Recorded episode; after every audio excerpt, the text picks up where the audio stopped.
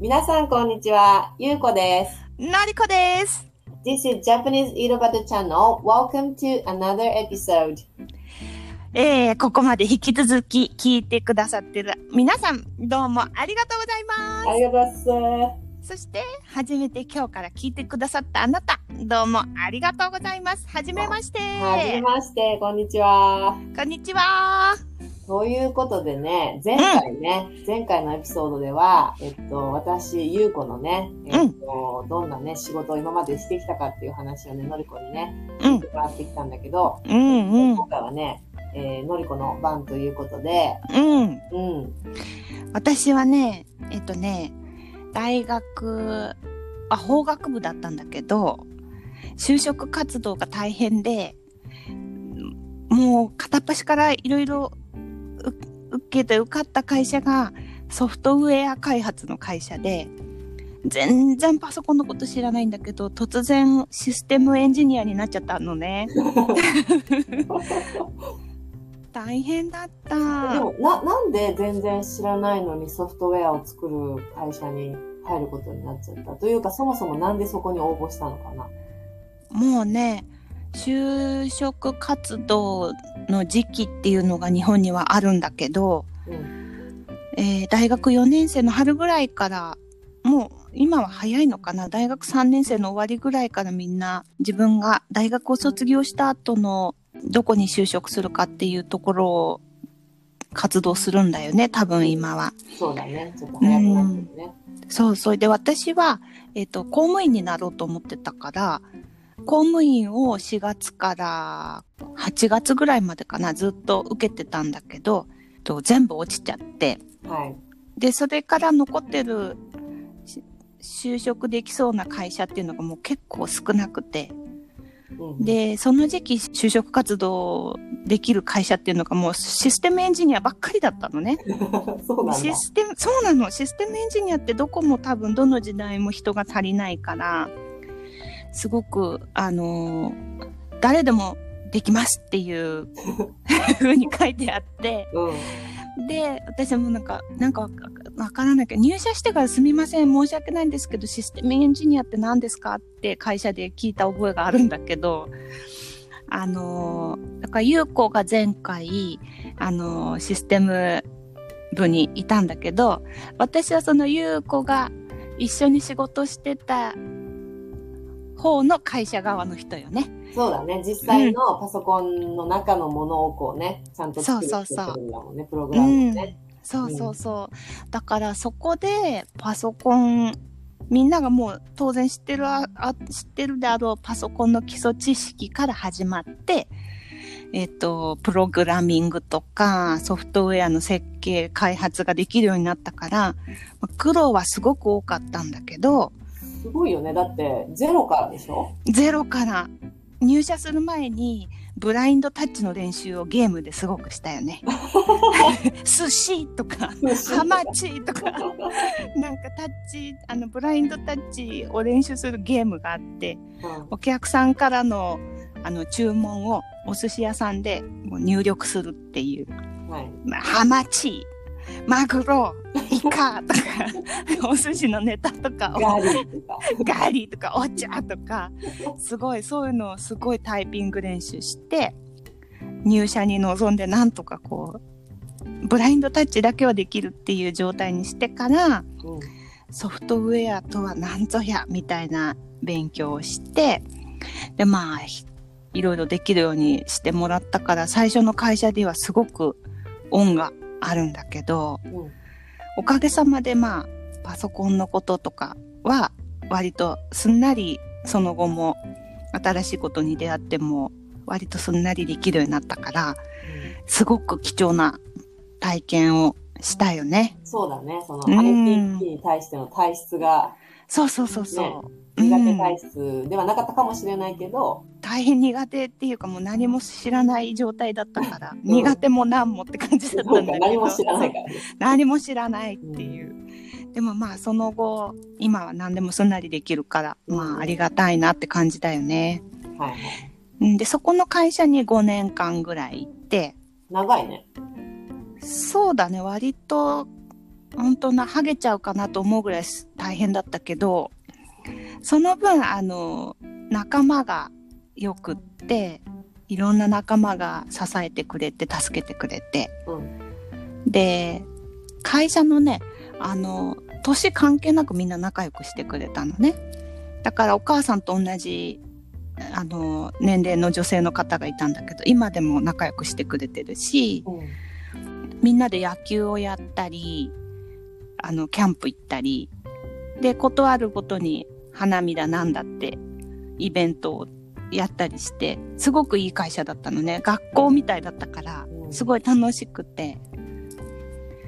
けど、私もその夜中まで働いたりね、徹夜したりとか、大大変なことがたくさんあって、ちょっと嫌だなと思ってたの。はい。夜中まで働くとか。うん。あと、そもそもソフトウェアがあんまりそんなに興味があるもんじゃないから、新しい技術をどんどん吸収するとかもちょっとあんまり楽しくなくて、何が楽しいかな私の人生何を仕事にしたら楽しいかなって考えて、私は写真が好きだったから、うん。写真とか美術とかが好きだったから、よし、あの、学芸員の資格を取ろう。あの、美術館で働けるキュレーターの資格があるんだけど、国家資格で、それを取ろうと思って、働きながら1年間通信教育で、あの、芸大に、芸術大学、な美術の大学に行って、キュレーターの資格を取って、すごいね。それって知らなかった。初耳だな。あ、本当、うんそうなんだ。初耳1年間そう通信教育で大阪の芸術大学に働きながら通って、で、取ったの資格を。すごいな。で、そしたらもうその、そんな感じの仕事がしたいじゃない？はい。辞めますって言って、仕事辞めて、はい。で、一生懸命探したんだけど、なかなかやっぱりまだ就職す、あの、活動の厳しい時期だから、なかなか見つからないんだけど、銀座の古い画廊に就職先が決まって、うん。で、そこから3年半ぐらい銀座の画廊で働いてたんだけど、えっ、とね、3人、4人かな？会社の社員が4人で、で、みんなお年寄りなのね。で、すごく古い考えの人たちに囲まれて、とてもね、人間関係がすごく大変だった。それは、例えば、どんな風に大変なの？うーんとね、えー、口答えは許されない。口、口答えってのはあれか。なんか言われたら、それに対して言い返したりとかしてはいけないってことね。そうそう、一度言い返したら、なんかね、ある日ね、机の上にね、現代の若者はすぐに切れるっていう、すぐに怒る、怒り出すっていう新聞の記事の切り抜きが置いてあったことがあったの。マジで？うん。びっくりしちゃったよそれね。は、どの、このおじいさんかおばあさんかわかんないけど、がやったか、その切り抜きを置いたのかっていうのは分かったの？あ、もう社長がすごくあの、主張の強い人だったから、社長が置いたのはもう確実なんだけど、そう、社長がね、とても癖の強い方で、でもまあ美術の仕事だから、はい。個性が強い方がいいとは私も思うんだけど、あの、今までそういう経験をしたことがなかったから、これは大変だなと思って、まあその時すごく体調も崩して、その3年半で、あの、病院にたくさん行ったし、いろんな薬を飲んだり、救夜中の救急外来に行ったり、うんとてもね、あの、体調が悪くなっちゃって、はい。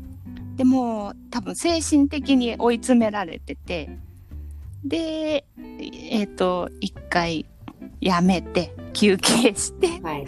それでまた違う就職先を探したんだけどまあなんていうか日本で年取った女性はあ就職が大変なのよね。そう、実際問題ね。うん、男女平等30過ぎそう実際男女平等って言ったところで女の人が30歳過ぎると日本で就職するのはとっても素敵なキャリアがない限り難しいんだよね。そうだね。うん、で私も私に素敵なキャリアがと特になかったのでうん。なかなか就職がうまくいかなくてであのね派遣社員っていうのがあるんだよね。うん、派遣どういうやつかな、派遣社員って難しいんだけど、企業、派遣会社っていう会社に登録して、で、その派遣会社がもらってきた仕事を、その会社にしに行くっていう感じなんだけど、うん。えっ、と、時給で働くのね。ああ、月給じゃなくて、月のお給料じゃなくて、うん。うん。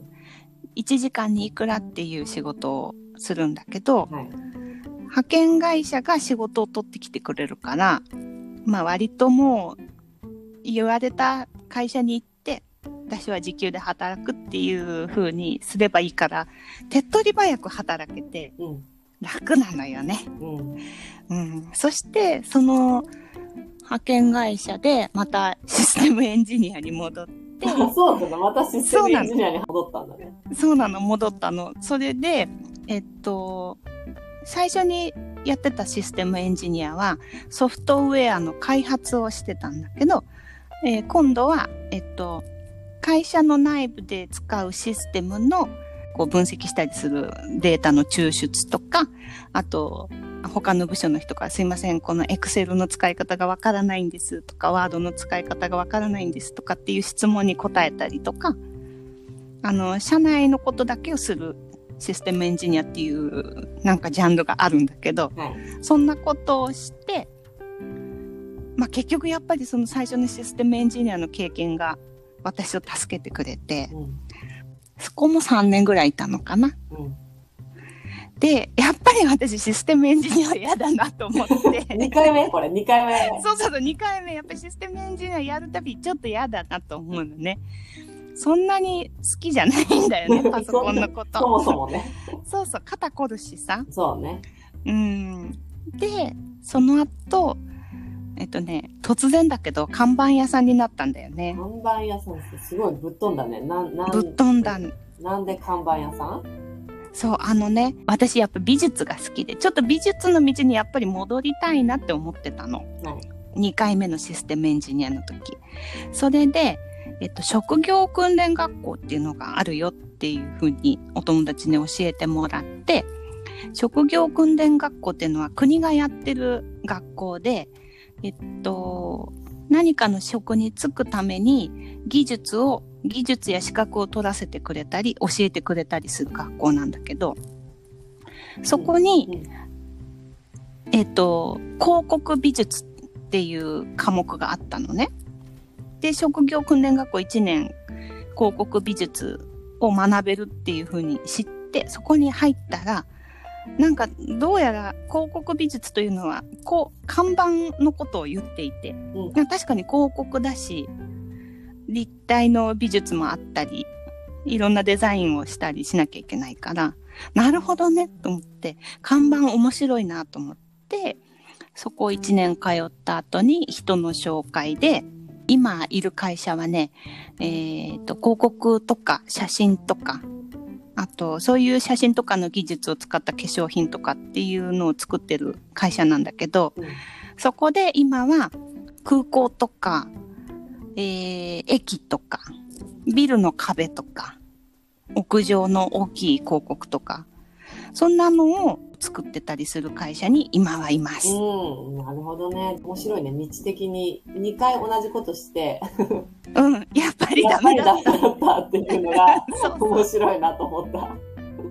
そうそう。ねえ、なんかね、紆余曲折がすごいねって言われるんだけそうだね。部ど、門、なんかやってることが結構内容によって違うよね、全然。そうそう、どちらかってるよね。うん、どっちらかっていうというか、いろんな経験が豊富なんだなっていう感じだよね。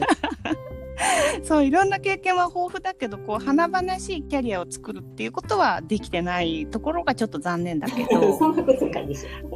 ただね、うんあのね、どこの会社でも親切にしてくれたの、みんな私に。ああ、じゃあ人はみんなどこの会社でも良かった、恵まれてたって感じ、うんうん。画廊で働いてた時は、まあ精神的にちょっと大変だったけど、でもやっぱり素敵なお客さんとか、素敵なアーティストとか、あいろんな経験があったから、どこの職場に行ってもすごく親切、みんな親切にしてくれたなとか、うんうんうんそんない印象があるね、振り返ると。仕事の中でさ、私、画廊ってギャ、ギャ、ギャラリーでしょギャラリー。ギャラリーギャラリーで働く人ってすごく、まあ、今日限られてるし、まずそもそも、ギャラリー、画廊に行くことって、私なんかからすると、あまりルーツがよくわかってない人なんかするとあんま行かない場所なんだよね。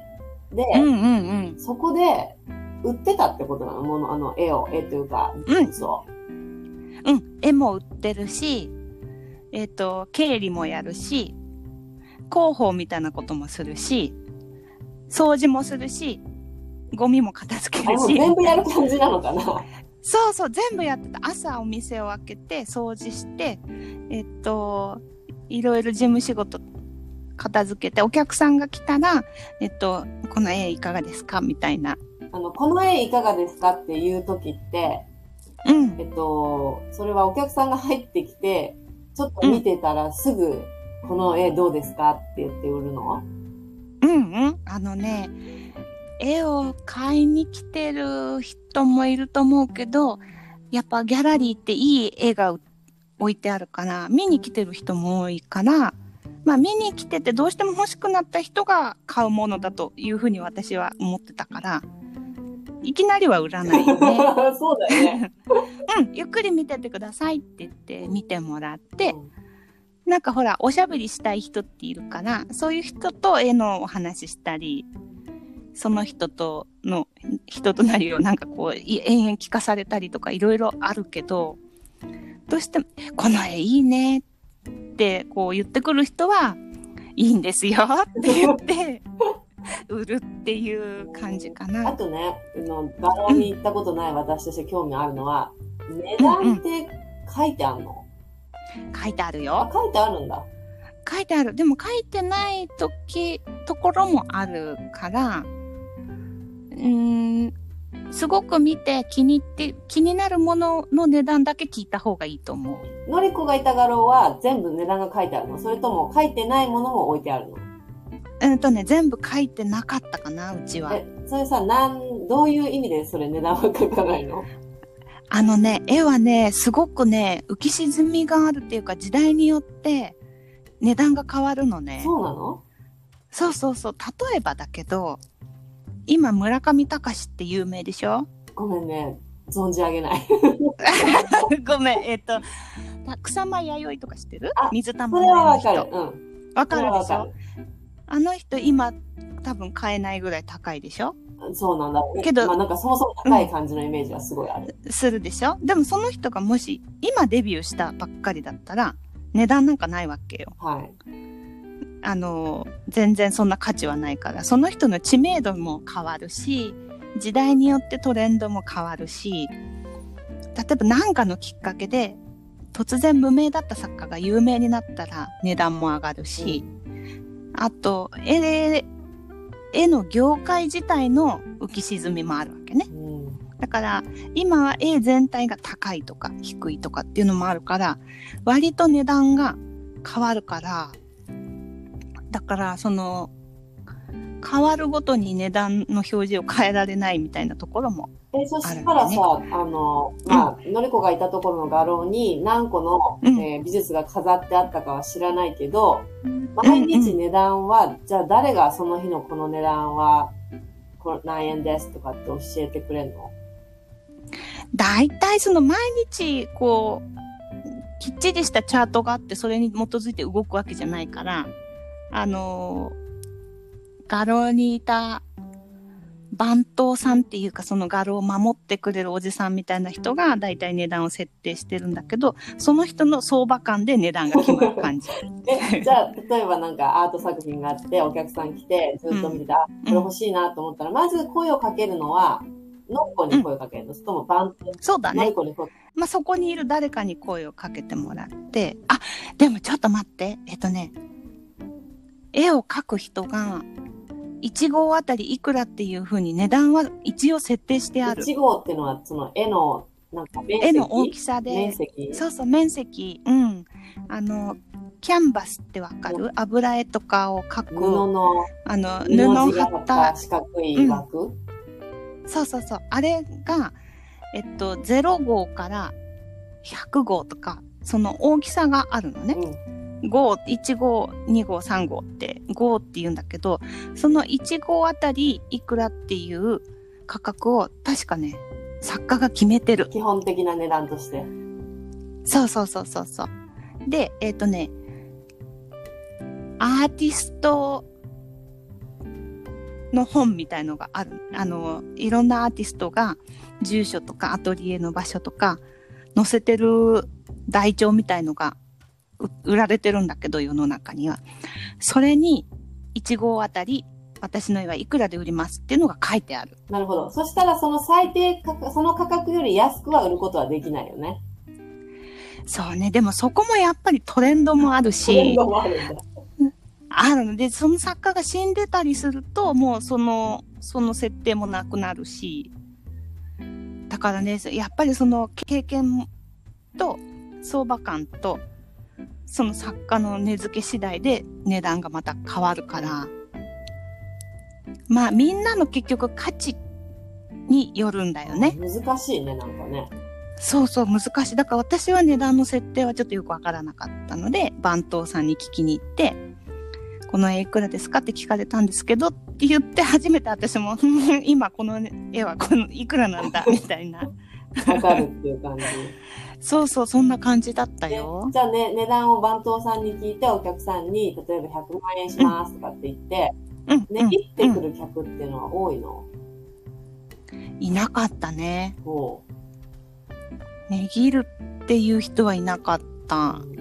じゃあ、のりこのギャラリー、のりこ働いた画廊の平均単価っていうか、大体その美術の一個の値段ってどれぐらいのものが売れ筋なの？売れ筋っていうかみんなが買ってくるな。私はね、ほとんど絵は売れなかったのね。本当。うん、だから、あの、誰かに差し上げるとか、あの、記念品としてお送るとかだと、まあ10万円ぐらいのが多かったけど、それもやっぱ時代によって、もうちょっと前の景気のいい時代はやっぱり1000万とかそういうのもあったし、もうちょっと多分平均単価は高かったんだけど、とても大変な時代だったから、経済的に。で、途中でリーマンショックもあったりして、私の給料もギリギリみたいなそ。れを払うのがギリギリってこと？のりこの給料多分、うん、そうそう。給、あの、ボーナスはなかったから、その年に。あだから、まあそんなに絵もいっぱい売れるっていう感じじゃなかったし、常連さんが注文してくれるみたいな感じではあったね。本当浮き沈みが激しくて、まあ浮いてる時はね、いい時はすごい効果あるかもしれないけど、うん、沈うん、むとうん。沈んだり結構沈む感じなのかな。そうだね。こういうことは今さ、コロナ禍だったらさ、どういうふうにのりこは見てる？いやー、売れないのかなと思うけど、例えば、ネットで気軽に絵が買えるんだったら、もしかしてみんなお家にいるから飾りたいのかもしれないけど、コロナ禍で、えっと、画廊に絵を見に行くってことはなかなかちょっと、機会はみんな減ってるんじゃないかなと思うよね。なるほどね。今の仕事、看板とか作ってる人が言えるセリフじゃない感じだよ。面白いね。いろんな色が、毛毛色が違うことやってきてるから。そうなの。まあ経験だけは豊富ようんいね。いと思うよ。これが人をね、作り上げていくからね。そうだね。ありがとう、いや、楽しかった。特にね、て。画廊のパートはね、本当行ったことなんてないよね。うん、でもね、画廊は意外と気軽に入って大丈夫なところだから、みんな絵を気軽に楽しんでほしいなと思い買わなます。買わないで普通にさよならって帰ってって大丈夫？うん、全然大丈夫。冷やかしで OK。オッケね、冷やかしってのはただ見て何も買わないっていうことを冷やかしって言う。そうそうそうそう。買う気なく入るって感じだよね。じゃあ今度機会あったらちょっと入ってみるわ。うん、ぜひぜひ。ました。じゃあまあ今日はこんなところでちょっとね、うかな。はいじゃあ、ジャパニーズ井戸端チャンネルでは、皆さんからのご意見、ご要望などをお待ちしております。いただいたご意見、ご要望などを、ポッドキャスト内で発表して、リスナーさんとつながるポッドキャストにしたいと思っております。ぜひ、E メールでご連絡ください。E メールアドレスは、チャンネル井戸端アットマーク、gmail.com です。The email address is chanelidobata at mark gmail.com インスタグラムもやっております。インスタグラムのアカウントはジャパニーズ井戸端です。ぜひ検索してみてください。ここまで聞いていただきありがとうございました。ではまた次のエピソードでお会いしましょう。またねまたねー